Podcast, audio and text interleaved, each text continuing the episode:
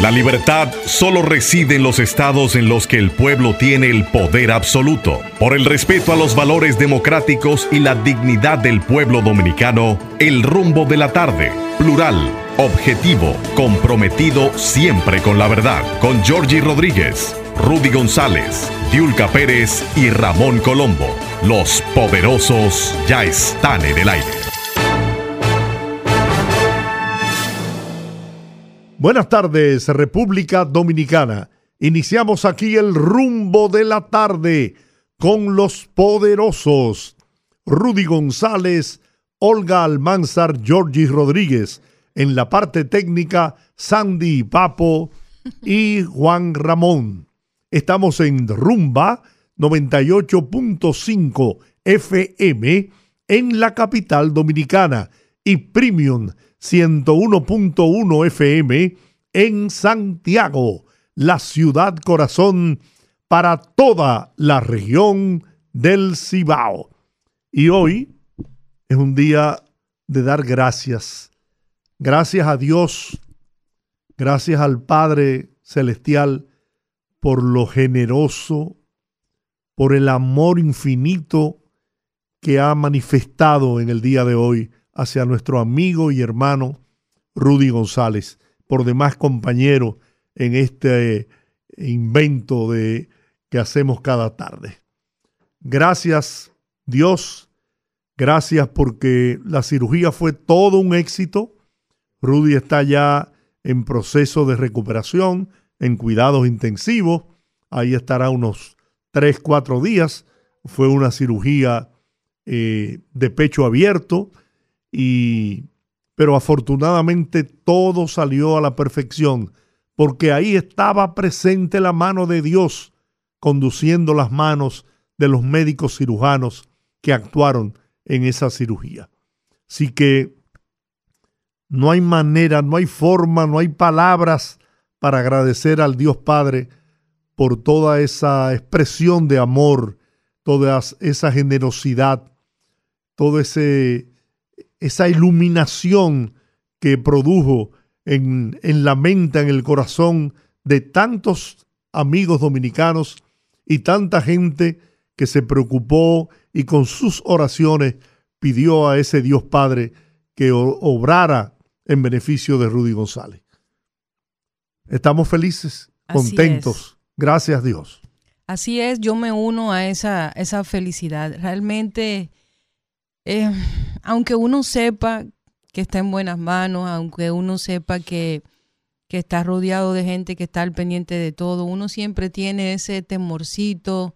A mí me pasa mucho, yo mm, soy una persona un poco ansiosa y el saber eh, la noticia de que ya don Rudy está fuera de, de la operación, que fue bastante extensa, fue larga, me hace sentir muy, muy tranquila y muy feliz. Ahora solamente resta pedirle a Dios Todopoderoso de que la recuperación sea rápida, que pueda hacer lo que Él ama hacer, que es precisamente comunicar y eh, ser periodista, porque no existe una persona que yo haya conocido que se viva con tanta pasión el oficio del periodismo como don Rudy González. De verdad que también agradecer a toda la gente que ha estado pendiente, don Leo Lluveres, que ha estado constantemente monitoreando, nuestro, nuestro, nuestro eh, programa hermano y sus eh, talentos de 4 a 5 también, Alex Barrios, que en algún momento formó parte de la parrilla de la programación de, de Rumba, también muy pendiente, Juan Pablo Uribe, o sea, puedo comenzar a mencionar gente que ha estado pendiente de él y duramos todo, toda esta media hora del programa. Así que gracias a todas las personas que, han estado, pendientes, que han estado orando por la salud de don Rudy. Y nada, ahora esperar que, que, se, que se levante pronto, que se sane pronto y que pueda acompañarnos otra vez aquí en su casa rumbo de la tarde. Bueno, solamente tenemos que hacer lo que siempre Rudy dijo y dice Vamos arriba. Vamos arriba. Bueno, mire, para, para adelante, vamos a trabajar. Vamos a tirar para adelante de una vez. Para comenzar, una noticia que me parece sumamente positiva y quiero arrancar con eso porque a veces hace falta darle un giro a la situación. Decían algunos profesores en la universidad que las buenas no son noticias y yo me opongo un poco a eso. Así que empezar este, este programa con una información positiva. El presidente Abinader propone un plan de desarrollo para Santo Domingo Este. Eh, Porfirio Peralta informa que el gobierno ha otorgado 2.300 millones de préstamos a través de Promipyme y el presidente, que encabezó precisamente hoy un encuentro con 255 empresarios de Santo Domingo Este, propuso la creación de una comisión ejecutiva que realice un plan de desarrollo para esta zona y comprometa a todo el sector político y social y a los próximos gobiernos. Me parece fenomenal. Yo creo que si, si uno, por ejemplo, como el caso mío, que, que viví muchos años en la zona oriental, como se le conoce, sabe el potencial enorme que hay y que mucha gente a veces tiene que verse en la, en la necesidad de tener que viajar constantemente de este lado del puente, porque aquí se concentra la mayoría de las empresas, eh, el, el, foco para las personas que buscan empleo, las plazas comerciales más importantes del país, las oficinas gubernamentales más importantes del país. Y yo creo que con inyección de capital como este y promoción de la creación de, de empresas, se va a ayudar un poquito primero a que se dinamice la economía de esa zona, que es una de las zonas que más pujante y que ha crecido más en los últimos 10 años, pero además de eso también puede en cierta forma mover un poquito la concentración de las actividades comerciales diarias de los dominicanos, que quizás encontrando un poco más de dinamización en la economía, pues pueden eh, hacer foco, eh, su vida puede enfocarse exclusivamente en su zona. Y aunque mucha gente dice, bueno, pero no es un país aparte, la verdad es que aunque es una zona bastante grande, con mucho, eh, mucho potencial, como ya mencioné, pues lo que le dije, muchas de las personas que viven allá tienen que moverse constantemente y volver a la tarde y vemos esa concentración en el tránsito precisamente como producto de ese flujo. Yo creo que, es interesante la propuesta, yo creo que es positiva. Y de vez en cuando, bueno, tomarse esas, esas, esos estudios que se realizan para el tema de la distribución demográfica, o sea, qué cantidad de personas se concentra en diferentes zonas del país, para desarrollar modalidades, por ejemplo, que se utilizan en otros países, que son eh, pequeños centros en donde la gente que vive ahí tiene a su alcance todo lo que necesita para llevar una vida completa a nivel laboral, a nivel médico, a nivel de las oficinas públicas, porque está centralizado según su zona y eso permite, primero, que las zonas se desarrollen en un entorno próximo, pero además de eso, que no se concentre la densidad poblacional en zonas específicas, como el caso de República Dominicana, que pasamos en los años 80 de tener el 80% de la población en zonas rurales y quizás el 20% aquí en la zona de la capital y las principales ciudades, y esa estadística se ha volteado completamente, teniendo nosotros el problema de que, por ejemplo, en la capital y, Santiago, vamos a decir, y las principales ciudades como, como San Francisco, La Vega, se concentra básicamente el 80% de la población. Y tenemos zonas del país que están prácticamente despobladas porque el gobierno, el Estado no tiene alcance más allá de esas de estas provincias próximas.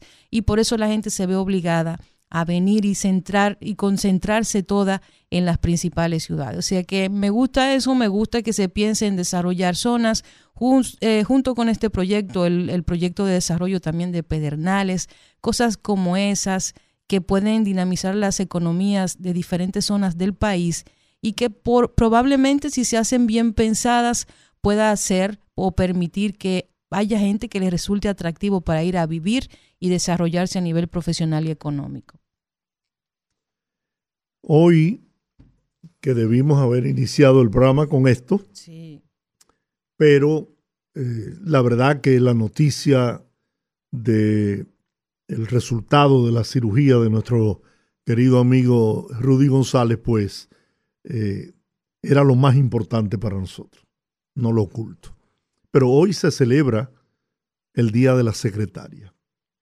Ese ser humano que con tanta dedicación, con tanto sacrificio incluso, ofrece la atención, el apoyo a quienes tienen la responsabilidad de dirigir al, algún departamento, alguna empresa, alguna oficina y que tiene a su disposición a una secretaria.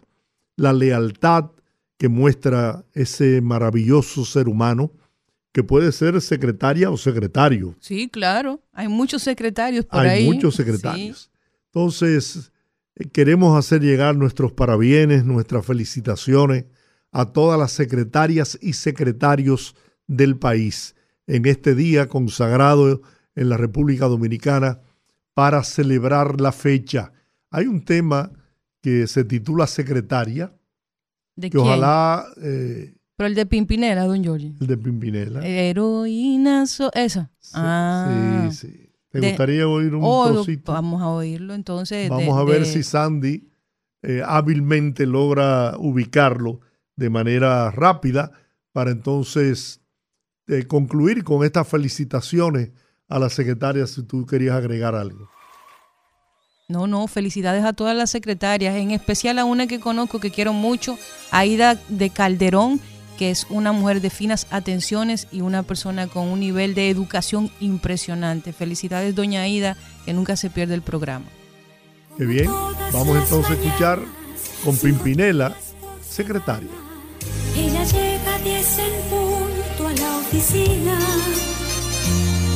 en sus pasos todo es brisa, lleva siempre una sonrisa, no le teme al tono gris de la rutina. Porque está enamorada, porque viene preparada para ver su amor.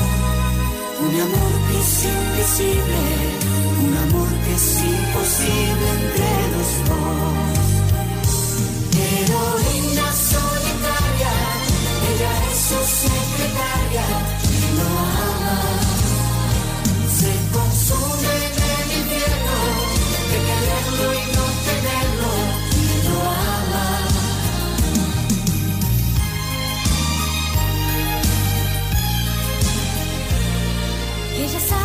de su vida, sus amantes preferidas, él ignora el amor que ella siente la lastiman sus amores, pero igual les manda flores. Él lo pide y para ella es suficiente. Porque sigue enamorada, porque no le importa nada, a no ser su amor. Un amor que es invisible, un amor que es imposible entre los dos. Heroína solitaria ella es su secretaria y lo ama.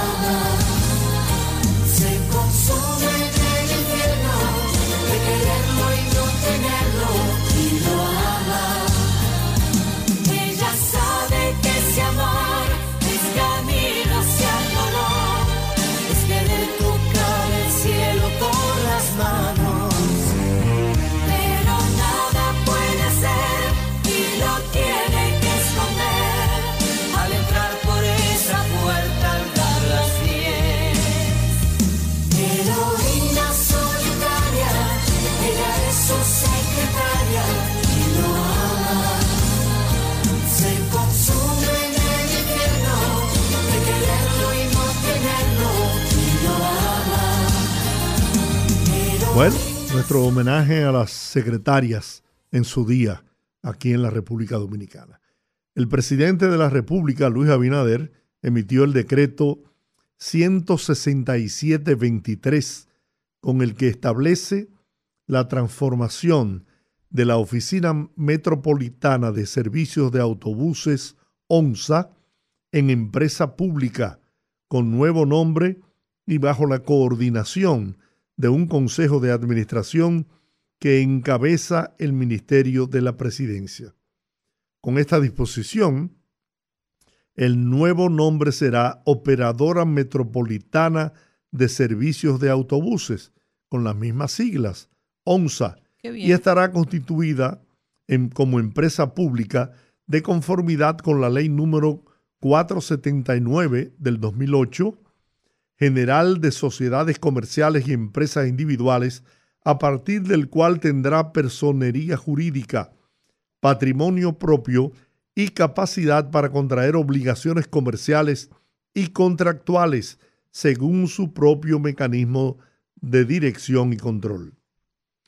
Desde el 2017 está ordenada su constitución como empresa pública por mandato de la Ley 6317 de Movilidad, Transporte Terrestre, Tránsito y Seguridad Vial. La ONSA quedará adscrita al Ministerio de la Presidencia. La propiedad de la empresa será estrictamente estatal y sus accionistas serán el Estado dominicano representado por el ministro de Hacienda con el 99.9% del capital social y el Fondo Patrimonial de la Reforma de Empresas FOMPER o su continuador jurídico con el 0.1% del capital social. Bueno, ahí está, la onza. El presidente está empeñado ¿eh? en buscarle solución definitiva al tema del transporte en la República Dominicana. Yo creo que uno de los pasos importantes que nosotros debemos aspirar como país es tener un, transporte público eficiente. Siempre se ha criticado que la onza parece ser no ha sido eh, sustentable en el sentido de que aunque cobra un servicio, que cobra un servicio barato, quizás por un tema también, yo creo que de, de, una cultura de que existe en el país, en algunas instituciones, de no tener un, un orden, una organización para, para llevar una, una institución como esta de servicios públicos como la ONSA, porque hemos visto, hemos sido testigos de muchísimos trabajos periodísticos y de investigación en relación al, al, parque vehicular de la ONSA, la forma en que muchas veces por cosas sencillas se detienen eh, varios autobuses. Y yo creo que si hay algo que impacta realmente de forma positiva en la población es el tema del transporte público económico, porque aunque en República Dominicana yo siento que hay demasiados vehículos, yo creo que el parque vehicular está completamente descontrolado. Y encima tenemos esto que siempre mencionamos de las ferias, de todas las instituciones que hacen ferias, que no hay un control sobre la cantidad de vehículos que entra pero tampoco hay un control acerca del tipo de vehículos que no debe estar circulando. Eh, unifico este tema y este comentario, por ejemplo, con la iniciativa de, de la inspección vehicular que en, en algún momento, hace unos meses, se puso muy de moda en la opinión pública y se criticó por el costo que esto implicaría o el diseño de cómo se iba a ejecutar. Pero yo creo que cuando un proyecto se vuelve impopular, la respuesta no es simplemente engavetarlo para no quemarte. Yo creo que hay que ser creativos y buscar una solución para poder implementar cosas que son necesarias, porque para nadie es un secreto que el transporte público de República Dominicana, tú te encuentras vehículos que no, no tienen la, la, la, ni siquiera la condición mínima para poder, que uno mismo se pregunta cómo, cómo avanzan, cómo corren. Entonces, yo creo que eso es importante. Creo que hacer eficiente el tema del transporte público es, es algo que cualquier gobierno quiere anotarse. Creo que debe trabajarse en ese sentido. Creo que la ONSA, si se va a modificar, si se va a hacer algún tipo de plan con la ONSA a través de este decreto que emite el presidente, debe tomarse en consideración que se puedan mantener los precios ah, eh, bajos para que la población pueda seguir usando este servicio y que si se va a hacer aumento del servicio, que por lo menos se compense con el aumento de las unidades circulando, porque la verdad es que la ONCE es un alivio para mucha gente. El usted poder eh, trasladarse grandes o largas extensiones por poco dinero es algo que a mucha gente le beneficia, mucha gente que no tiene vehículo y que tiene que trasladarse al trabajo, a la universidad, hacer sus actividades diarias y es a través de este tipo de servicios que realmente puede hacerlo. Mira, en otro orden, ciertamente, y las encuestas lo dicen, que esa es de alto nivel la preocupación de los dominicanos y las dominicanas por la inseguridad ciudadana en que vivimos. Esto, eh, el gobierno está haciendo esfuerzos y en esos esfuerzos se inscribe incluso la reforma a la Policía Nacional, que hay, ha demostrado el gobierno una férrea voluntad política para producir la transformación de la policía. Eso se va a tomar tiempo. Eso no es con una varita mágica que se va a terminar de una vez y por todas la inseguridad ciudadana. Partiendo del hecho de que un aspecto fundamental en, ese, en esa dirección es el tener patrullaje permanente en todas las calles y carreteras del país.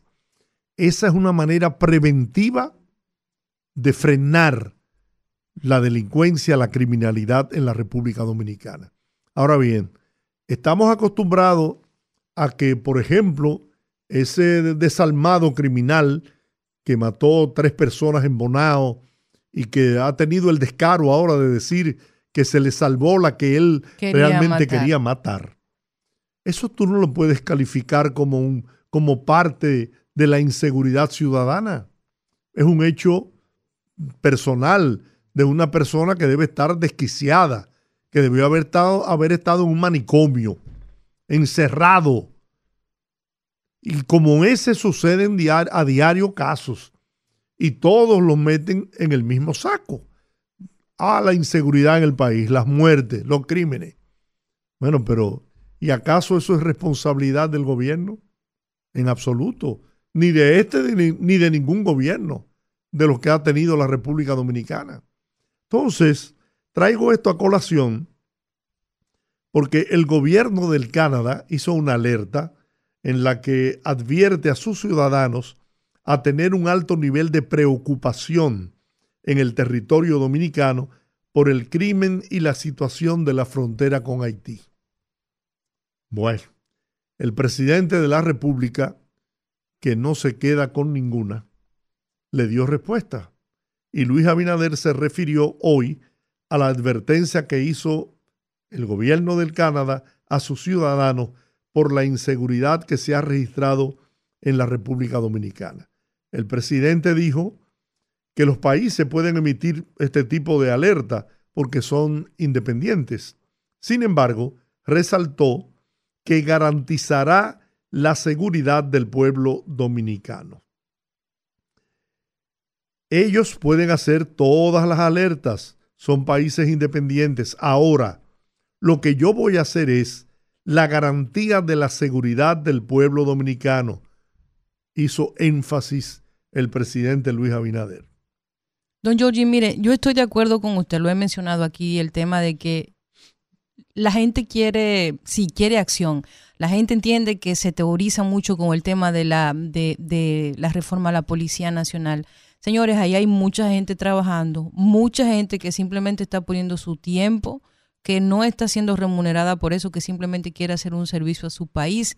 Y tratar de hacer un servicio a tu país en un país como el nuestro, donde todos somos expertos y en donde todos nos sentimos con la, con, con la altura moral para criticar a cualquiera, yo me quito el sombrero ante ese tipo de gente. Lo digo como, por ejemplo, por gente como Servio Tulio Castaños, alguien a quien yo aprecio y respeto mucho.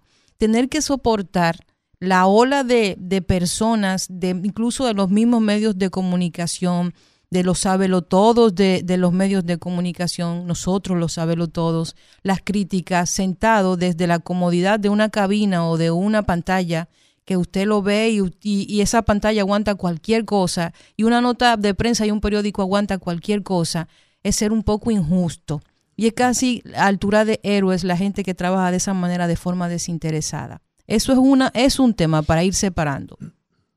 Pero sí yo siento que la gente está cansada de que se hagan actos públicos, de que se evidencie que por lo menos la parte de los cerebros que están ahí, porque en todos los proyectos que se hacen, que son ambiciosos y grandes, hay pensadores y hay personas que son para ejecutar. Los cerebros que están trabajando para la reforma policial, yo creo que han hecho su trabajo. Los cerebros. Corresponde a ese tipo de personas que son los ejecutadores dar el siguiente paso. Porque yo le voy a poner un ejemplo. Yo sé que una policía que ha sido descuidada por todos los gobiernos que han pasado por ahí, no se salva ninguno.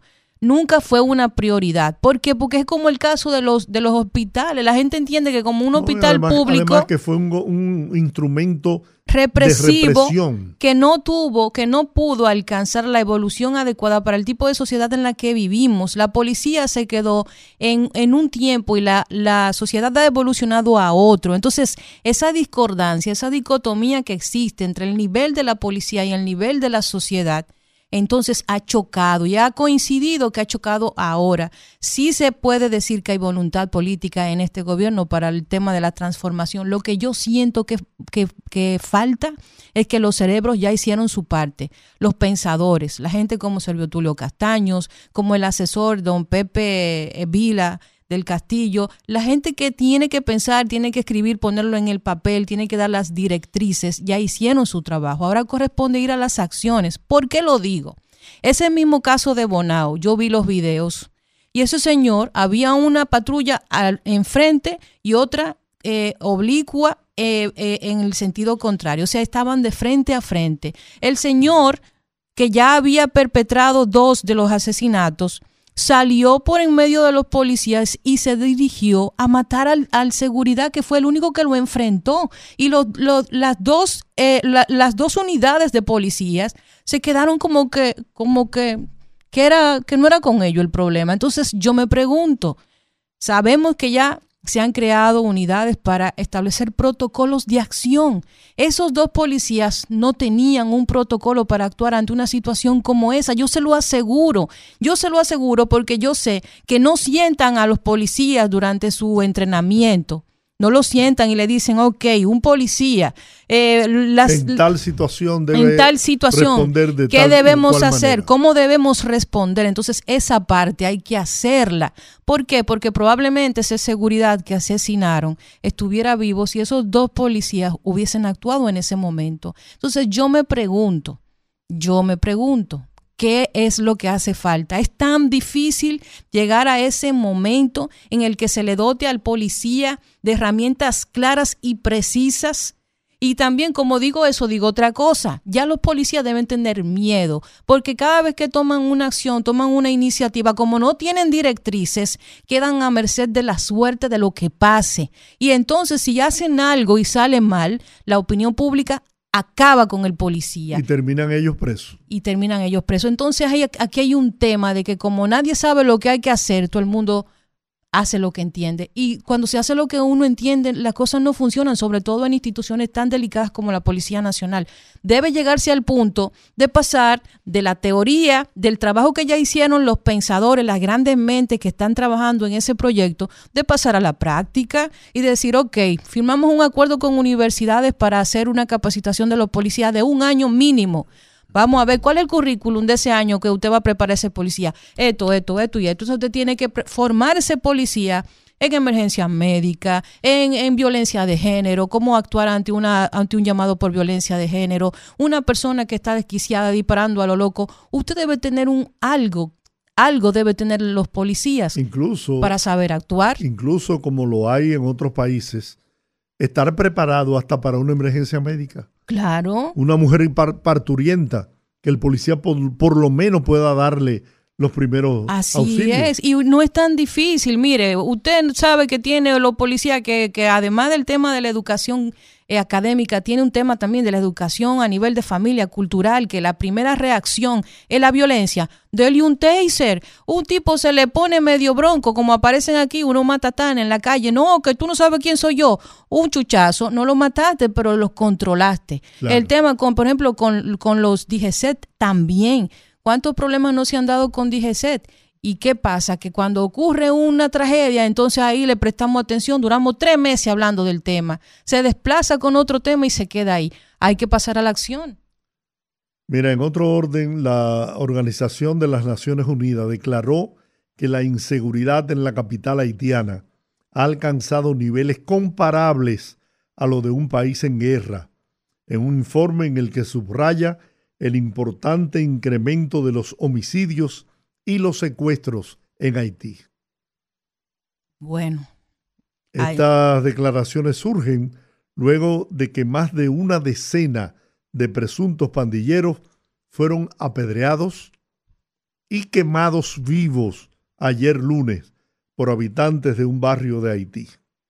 yo ayer quería hacer un comentario acerca de, de algo que comencé simplemente, que esbocé de manera muy general en relación al tono que están alcanzando algunos periódicos que a mí me sorprende porque de hecho hay una ley que protege, como lo mencioné ayer, hay una ley que protege a las personas eh, de cuyos familiares se- se pasan imágenes de una manera impresionante. O sea, usted publicar en un periódico respetable de circulación nacional cadáveres calcinados, prendidos ahí en, en una cosa que va a haber, sabrá Dios cuánta gente, niños, adolescentes. Hay que tener, hay que, hay que guardar las formas.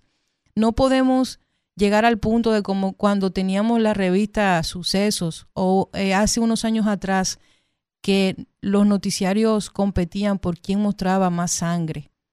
La gente, la familia de las víctimas tienen una dignidad y debe ser respetada. Aquí ocurre cualquier cosa, los curiosos llegan primero, sacan un celular y lo graban.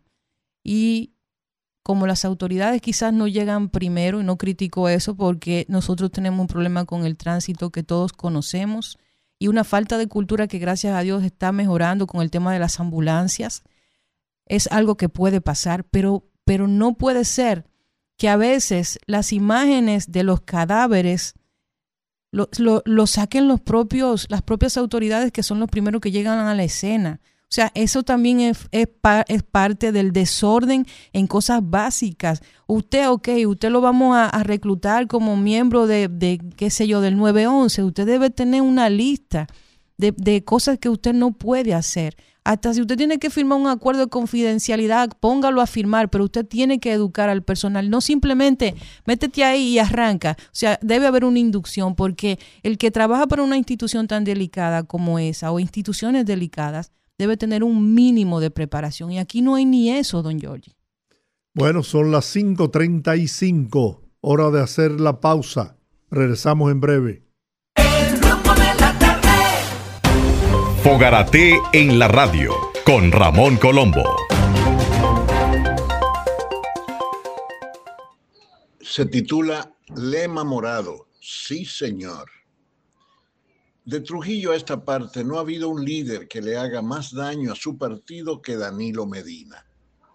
Para empezar, nunca ha definido un proyecto de futuro en lo económico, lo social, lo ambiental o lo cultural, ni ha permitido que los candidatos presidenciales que ha impuesto trasciendan un discurso breve e invariable dictado por él. El discurso es, sí señor. Lo extraño del caso es que a diferencia de otros partidos, aunque en el PLD hay gente con pensamiento propio y buena imagen, no hay quien diga, no señor, y emprenda lo más saludable para toda organización que pretenda ser democrática, disentir dedicado especialmente a Francisco Domínguez Brito. Fogarate en la radio con Ramón Colombo.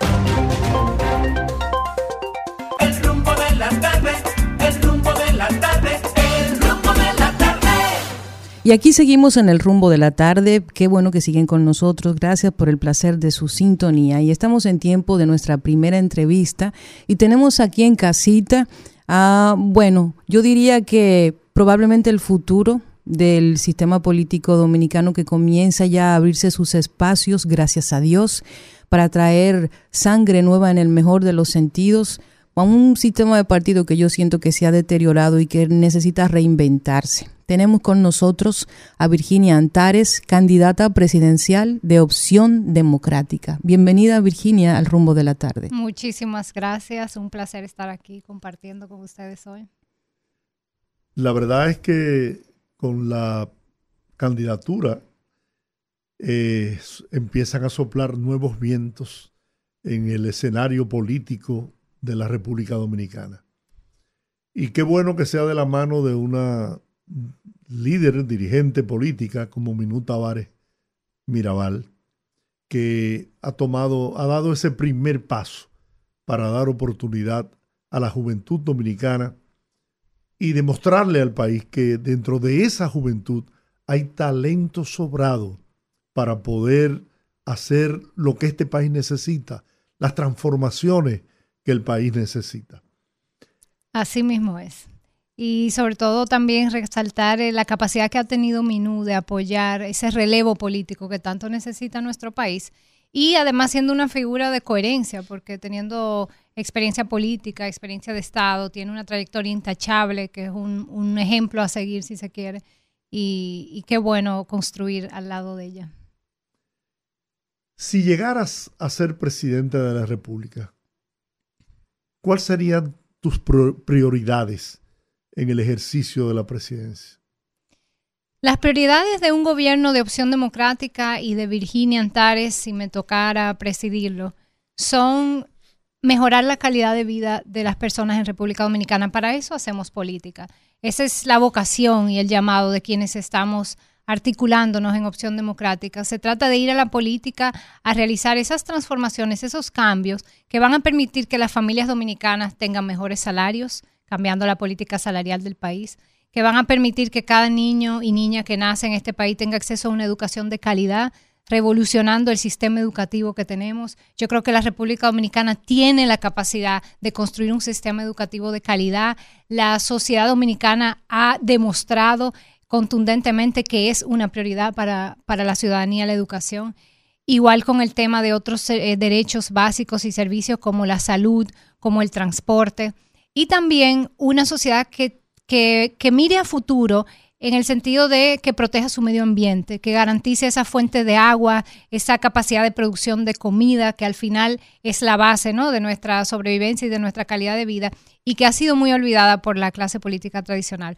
Una sociedad que disminuya los altísimos niveles de desigualdad y por lo tanto de violencia que tenemos hoy, una sociedad que nos cuide, que sea más inclusiva, que sea Ah, que nos trate con más cariño si se quiere, que lleve más oportunidades a los sectores populares, a la juventud de los barrios, que, más oportunidades de desarrollo artístico, cultural, científico, acceso a educación a todos los niveles. En fin, esa es la visión de República Dominicana que yo creo que la gran mayoría de los dominicanos y dominicanas compartimos, pero que no ha habido una, un liderazgo político y unos partidos políticos sobre todo que tengan el compromiso y la capacidad de construirla, pero, pero sé que, que vamos a llegar hacia allá. Ese es, sin temor a equivocarme, el discurso ideal, sin dudas. Y no tengo dudas tampoco de que pudiera calar en el sentimiento del pueblo dominicano. Sin embargo, la política nuestra y la experiencia nos lo estruja en la cara.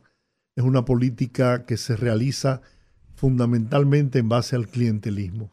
Así es. Que la gente eh, negocia su voto el día de las elecciones a cambio de comer por un día o dos, o, no sé si de comer siquiera. y eso para romper ¿Cómo, ¿Cómo podrían ustedes romper con esa tradición de hacer política en el país? Yo creo que hay dos grandes caminos que tenemos que transitar. Primero, eh, hacer otro tipo de política, y eso es lo que ofrecemos desde Opción Democrática, y sustentamos ese discurso con hechos concretos, porque así se construye la confianza. Y parte del trabajo que tenemos que hacer la, la clase política dominicana es construir confianza. ¿Cómo nosotros sustentamos con hechos este discurso? Bueno, como nosotros apostamos a fortalecer la democracia dominicana y la institucionalidad y la transparencia, nosotros aplicamos eso en el, en el partido y somos el primer partido dominicano que rinde cuentas. O sea, ustedes pueden ir a las redes de Opción Democrática y buscar cuántos, cuántos fondos nosotros recaudamos y cómo lo utilizamos periódicamente. Lo hicimos también en la campaña de nuestro actual diputado José Horacio Rodríguez. Es una práctica que es innovadora en la política dominicana. Ojalá que otros partidos y otras candidaturas se animen a hacerlo, pero es parte de nuestro compromiso demostrar que somos una política diferente. Luego tenemos una, uno de nuestros pilares, la formación y el debate de ideas porque precisamente lo opuesto a esa política clientelar en el que yo te doy mi apoyo a cambio de la promesa de un empleo o a cambio de, un dinero o un picapollo, Lo alternativo a eso es, yo te doy mi apoyo porque yo comparto la visión de país que tú tienes y por lo tanto, cuando llegues al Estado y a las posiciones de poder, quiero que implemente las transformaciones que van a construir esa visión. Entonces, cuando, cuando la política se hace desde las propuestas, las personas que ocupamos espacio de poder nos debemos a esas propuestas. Entonces, cambiar la forma de hacer política es fundamental porque los partidos que funcionan con lógica clientelar, como han sido los grandes partidos, y también con lógica de un financiamiento oscuro de, sus campañas sin rendir cuentas, cuando llegan al poder se deben, o se deben o a los intereses que le financiaron las campañas o a esas bases a las cuales le prometieron empleo y que ahora tienen que emplear, no porque necesariamente sea las personas que están más preparadas para ocupar las, las posiciones de servicio público, sino porque le hicieron campaña. Entonces, eso limita las posibilidades de transformación que tienen los partidos actuales, incluso cuando hay liderazgos con buenas intenciones, que yo reconozco que los hay, pero las maquinarias eh, no les permiten. Entonces, insisto, cambiar la forma de hacer política por un lado. Pero por otro lado, Georgie y Olga, también, también nosotros tenemos que reconocer como sociedad que no es solo un nuevo liderazgo político que sí que hace falta, pero no es solo la clase política quienes realizan las transformaciones, que van a realizar las transformaciones que esta sociedad necesita, es la propia ciudadanía. Y por eso es tan importante también que parte del trabajo que hagamos desde la política es educar sobre los temas claves de la República Dominicana, sobre las transformaciones que necesitamos y es contribuir a que las personas se organicen y se articulen, de manera que también cuando estemos desde el poder tengamos ese respaldo de una ciudadanía que no necesariamente es, eh, tiene militancia política partidaria, pero que reconoce la importancia de esos cambios y se siente comprometida. Y de nuevo yo creo que el trabajo que ha hecho José Horacio es una muestra de eso. Cuando José Horacio planteó la eliminación en el Congreso del matrimonio infantil, que era legal hasta hace unos años aquí, él era uno solo en el Congreso. Sin embargo, el apoyo masivo de la sociedad civil, que era un tema que venía trabajando todas las organizaciones que trabajan con la niñez, el empoderamiento de la ciudadanía cuando se enteró de que ahí había legisladores que entendían que estaban opuestos a que se eliminara eso y generó toda una demanda y una presión en las redes sociales. Eso tiene un impacto. Entonces yo creo que es esa combinación de una ciudadanía empoderada y movilizada con un liderazgo político que también tenga ese compromiso y le represente. Y en la República Dominicana en los últimos 20 años hemos tenido mucha ciudadanía empoderada, hay que decirlo. La ciudadanía ha marchado por la institucionalidad, por la, el fin de la impunidad, por una justicia independiente, por la educación, por un sistema de impuestos justo, por la protección de las áreas protegidas, pero no hemos tenido una clase política comprometida con esas demandas. Y eso es lo que vamos a cambiar. Virginia, el sistema de partidos se ha ido desgastando con los años, producto, digo yo, de esta ruptura generacional que se ha dado y del que y de la que muchos líderes, entre comillas, del sistema político no se han dado cuenta. Han surgido nuevas generaciones con temas de interés muy específicos que están muy, muy distantes de los temas tradicionales que los políticos tocan. Sin embargo, aunque esta, esta generación ha ido creciendo y tenemos cada vez más personas que no participan de ninguna actividad democrática porque no se sienten representados y se niegan a votar por el menos malo, sino a esperar propuestas, este grupo de personas está rezagada. Yo creo que ahí hay una gran oportunidad en el sentido de que aunque existe ese, ese grupo creciente, por otro lado tenemos este grupo enorme de las personas que son los que participan en los procesos democráticos, entiéndase que votan y que participan y se entienden que es su participación, que todavía dependen del estilo de política de la dádiva, porque somos un país donde probablemente el 80% de la población vive de ese sistema de partidos por eso, porque han perpetuado un estilo de, de política en donde capitalizan la necesidad de la gente. Entonces, el tema de las propuestas pasa a un segundo nivel, porque tú no le puedes pedir que piense de forma trascendente a alguien que no tiene nada en la barriga. ¿Cómo vamos a hacer ese cambio de chip en esa población, porque esta de la ruptura generacional, nosotros que venimos de una generación quizás más reciente, los que vienen detrás de nosotros, o por apatía o porque no se sienten representados, son un grupo en donde ustedes tienen una gran oportunidad. Sin embargo, ¿qué hacemos con este otro grupo que es el que sí participa, el que ya está cautivado por el tema de las elecciones, que todavía piensa que el estilo de política que conoce es que le den un cartón de huevos o el picapollo famoso que mencionabas. Ese es un grandísimo reto, porque lo que nosotros estamos planteando es construir una nueva cultura política. Y claro, eso no es algo que se hace de la noche a la mañana, pero creo que las elecciones del 2024 son una gran oportunidad para seguir avanzando en ese sentido. Creo que las elecciones pasadas, con la experiencia, insisto, de José Horacio, demostramos que hay una ciudadanía que busca, que está abierta a, ser parte de, esa construcción, de esa nueva cultura política. Y creo también que hay que darle, es cierto que, que hay que apostar al público, al primer votante, que, que, por suerte, como primer votante, todavía no está en esas lógicas clientelares y darle la oportunidad de que haga un voto consciente. Pero incluso esa población dominicana que está acostumbrada a las prácticas clientelares, yo creo que también hay que darle chance. Y desde Opción Democrática vamos a tener candidaturas excelentes a todos los niveles. Vamos a tener candidaturas de regidores, de alcaldías, de al Congreso, senadores, diputados, que van a llevar ofertas, además de esta candidatura presidencial, ofertas de propuestas específicas que van a hacer trabajo territorial en, en, los diferentes sectores y barrios de, de, la, todo el territorio nacional.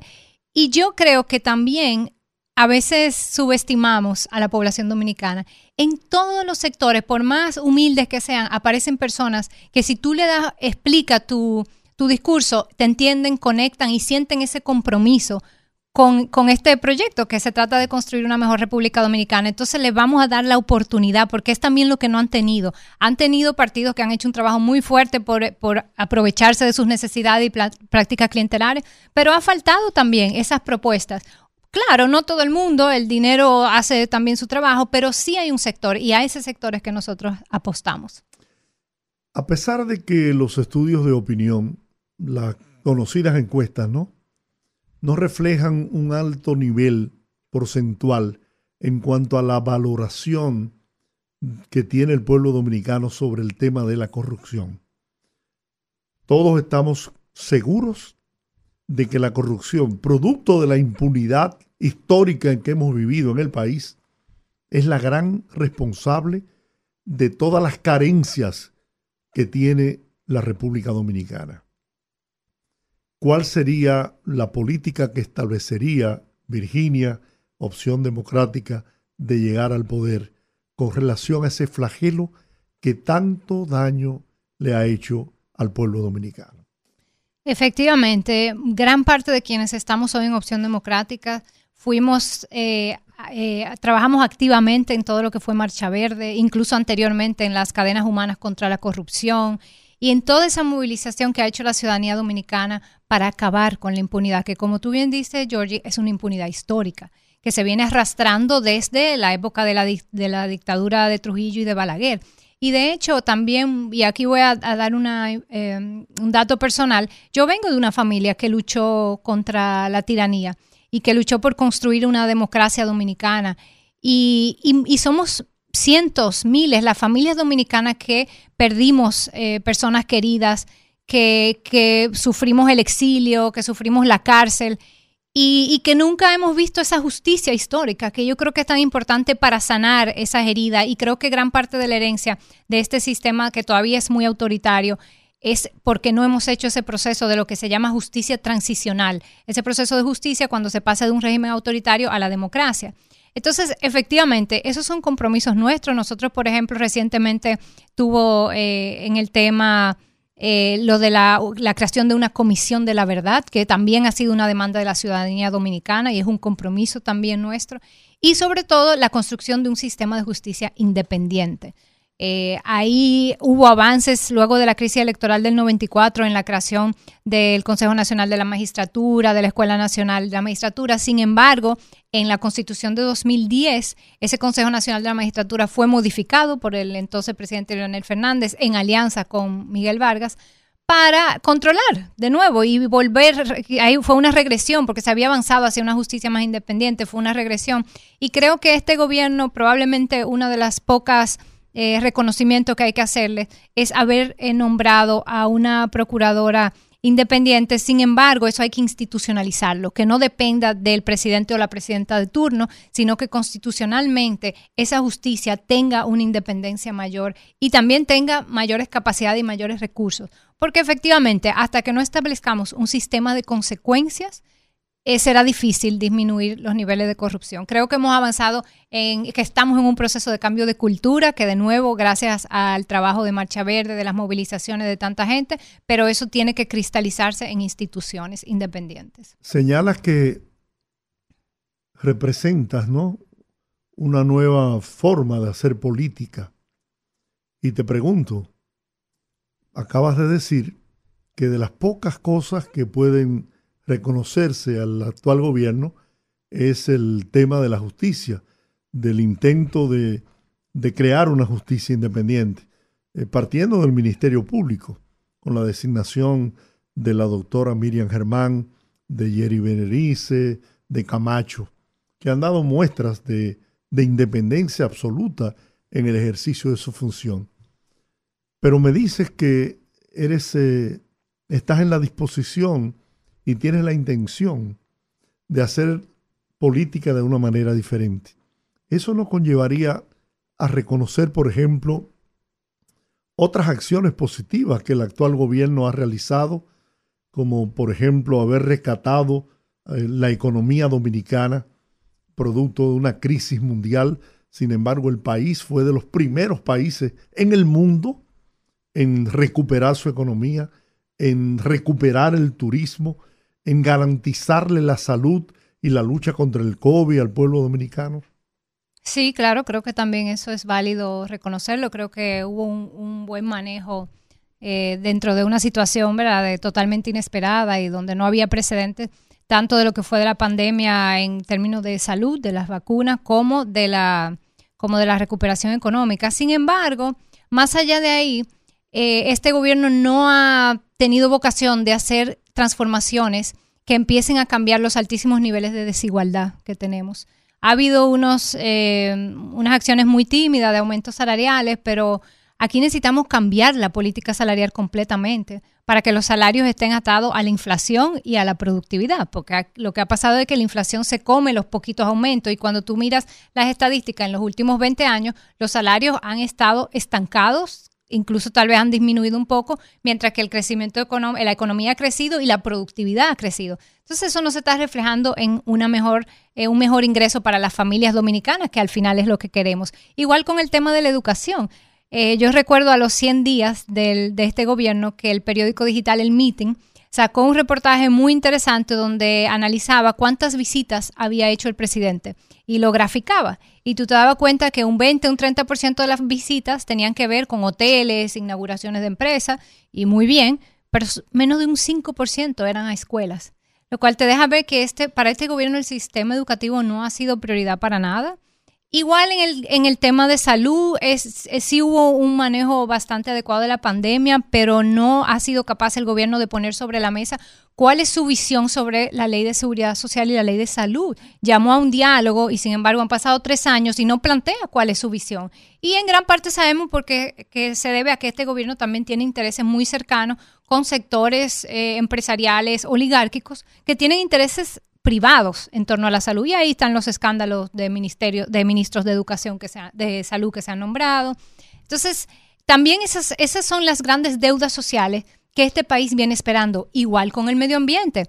Aquí seguimos en situaciones de intentos de apropiación ilegal y destrucción de áreas protegidas, que es un tema que de nuevo tenemos 20 años en esto y siempre en complicidad con autoridades. Entonces, ese son el tipo de transformaciones fundamentales que, tenemos que plantearnos y yo creo que este gobierno ha sido aceptable en más o menos gestionar para que las cosas sigan más o menos igual, que no se descalabre, lo cual ya es un logro porque si comparamos con el gobierno anterior de este partido, entonces PRD, que tuvimos una crisis económica terrible, que por cierto fue, fue, ahí tuve en ese contexto de crisis, fue mi primera experiencia de movilización social cuando empezaron a surgir esos grupos juveniles que protestábamos en medio de esa crisis. Bueno, sí, comparado con eso, pues creo que hay que reconocer que ha logrado eh, torear, si se quiere, el estado de cosas. Pero nosotros queremos más. Nosotros no queremos mantener todo más o menos igual. Nosotros queremos una sociedad donde podamos vivir mejor. El pueblo dominicano, en ocasiones, aunque no muchas, ha puesto su mirada en la juventud.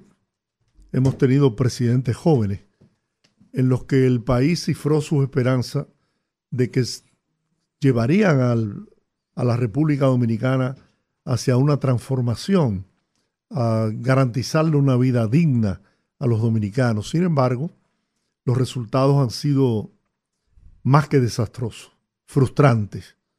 Hay una frustración y tengo mis temores.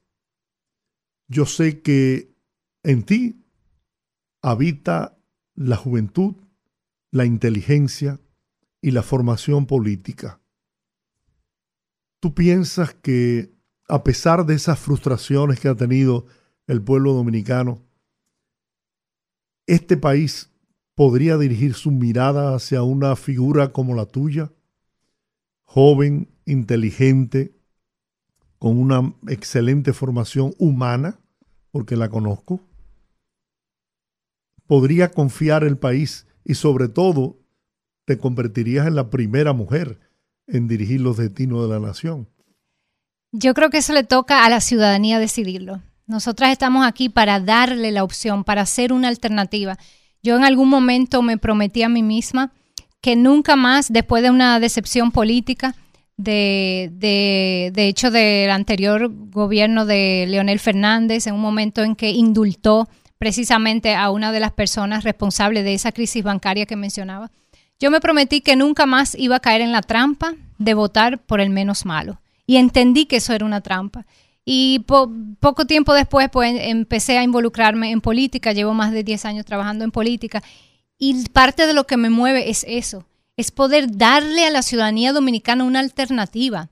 Yo me estoy presentando como yo hubiese querido tener candidatas cuando era más joven.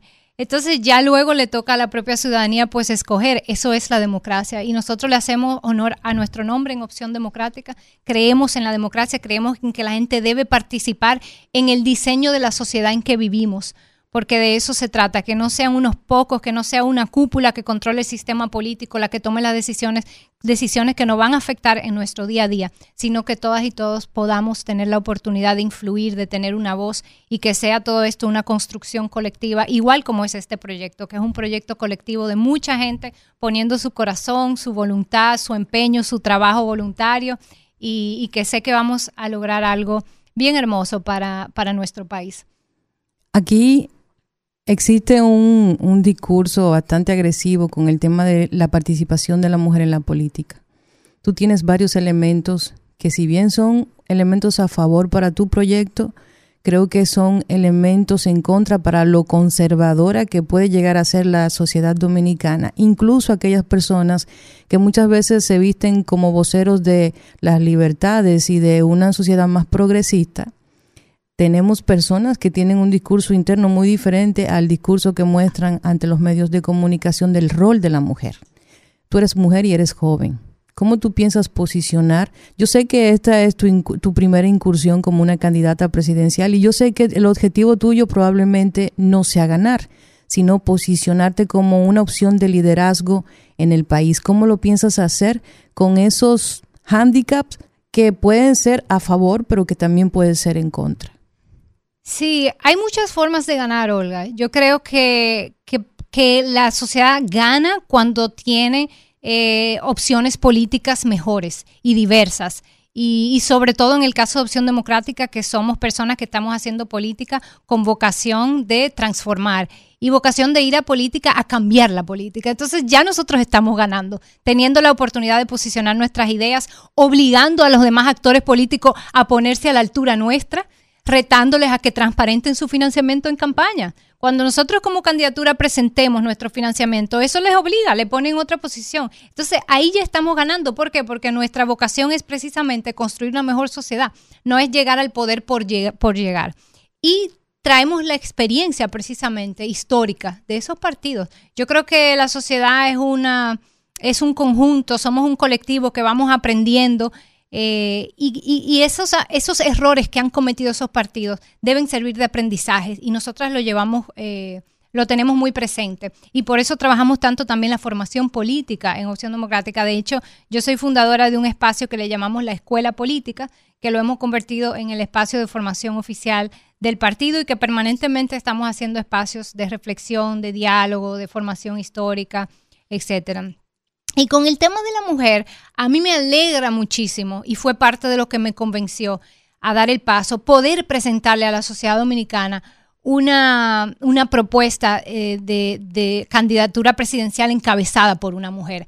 Eh, no por el simple hecho de ser mujer, porque creo que tiene que ver con la trayectoria, con la vocación, con el compromiso, con la formación, pero qué bueno también que sea una mujer. Creo que hace falta, creo que es importante para las niñas, para las jóvenes, saber que también las mujeres podemos ser líderes.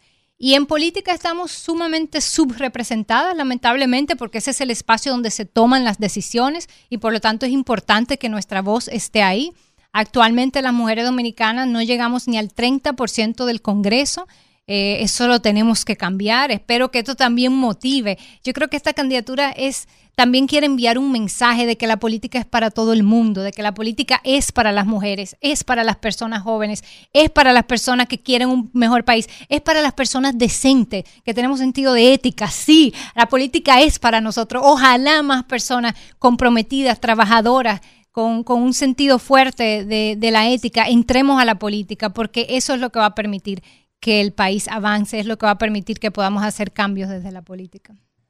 Bueno, Ahí está, señores, Virginia Antares, candidata presidencial de Opción Democrática. ¿Tú eres partidaria de la cuota de género? Creo que las cuotas han, han, ayudado muchísimo en este contexto de tanta desigualdad a que haya más participación de las mujeres.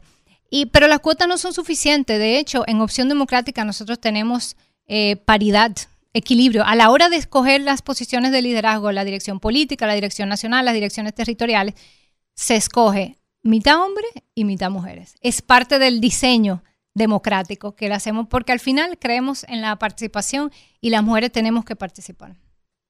Bueno, muchísimas gracias Virginia por haber estado con nosotros en el rumbo de la tarde. Las puertas siguen abiertas para cualquier otra visita que quieran hacernos, alguna propuesta, cualquier cosa que quieran presentar.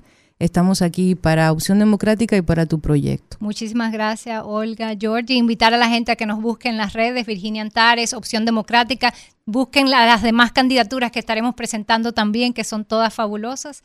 Y vamos a armar algo bien lindo para la República Dominicana. Bueno, señores. Bien. Escuchen, investiguen, infórmense para que tengan, eh, para que hagan un voto a conciencia y bien informados. Sobre ya no hay excusa. Un voto de conciencia. Un voto de conciencia. Bueno, muchísimas gracias a ustedes. No se muevan de ahí. Vamos a una brevísima pausa y enseguida regresamos con más contenido en el rumbo de la tarde.